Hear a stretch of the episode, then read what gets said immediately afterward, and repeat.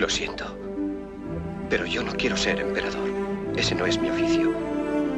No quiero gobernar ni conquistar a nadie, sino ayudar a todos si fuera posible, judíos y gentiles, blancos o negros.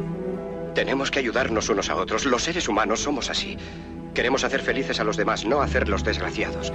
No queremos odiar ni despreciar a nadie. En este mundo hay sitio para todos. La buena tierra es rica y puede alimentar a todos los seres. El camino de la vida puede ser libre y hermoso, pero lo hemos perdido. La codicia ha envenenado las almas. Ha levantado barreras de odio. Nos ha empujado hacia la miseria y las matanzas. Hemos progresado muy deprisa, pero nos hemos encarcelado nosotros. El maquinismo que crea abundancia nos deja en la necesidad. Nuestro conocimiento nos ha hecho cínicos, nuestra inteligencia duros y secos. Pensamos demasiado y sentimos muy poco. Más que máquinas, necesitamos humanidad. Más que inteligencia, tener bondad y dulzura. Sin estas cualidades, la vida será violenta. Se perderá todo. Los aviones y la radio nos hacen sentirnos más cercanos. La verdadera naturaleza de estos inventos exige bondad humana. Exige la hermandad universal que nos una a todos nosotros. Ahora mismo mi voz llega a millones de seres en todo el mundo. A millones de hombres desesperados, mujeres y niños. Víctimas de un sistema que hace torturar a los hombres y encarcelar a gentes inocentes. A los que puedan oírme les digo, no desesperéis. La desdicha que padecemos no es más que la pasajera codicia y la amargura de hombres que temen seguir el camino del progreso humano. El odio de los hombres pasará y caerán los dictadores y el poder que le quitaron al pueblo se le reintegrará al pueblo y así mientras el hombre exista la libertad no perecerá. Soldados, no os rindáis a esos hombres que en realidad os desprecian, os esclavizan, reglamentan vuestras vidas y os dicen lo que tenéis que hacer, que pensar y que sentir. Os barren el cerebro, os ceban, os tratan como a ganado y como a carne de cañón.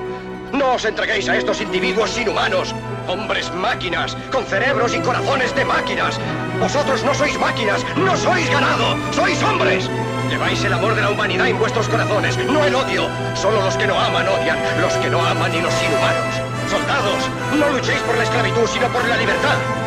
En el capítulo 17 de San Lucas se lee, el reino de Dios está dentro del hombre, no de un hombre ni de un grupo de hombres, sino de todos los hombres, en vosotros. Vosotros el pueblo tenéis el poder. El poder de crear máquinas, el poder de crear felicidad. Vosotros el pueblo tenéis el poder de hacer esta vida libre y hermosa, de convertirla en una maravillosa aventura. En nombre de la democracia, utilicemos ese poder, actuando todos unidos. Luchemos por un noble que garantice a los hombres trabajo y dé a la juventud un futuro y a la vejez seguridad.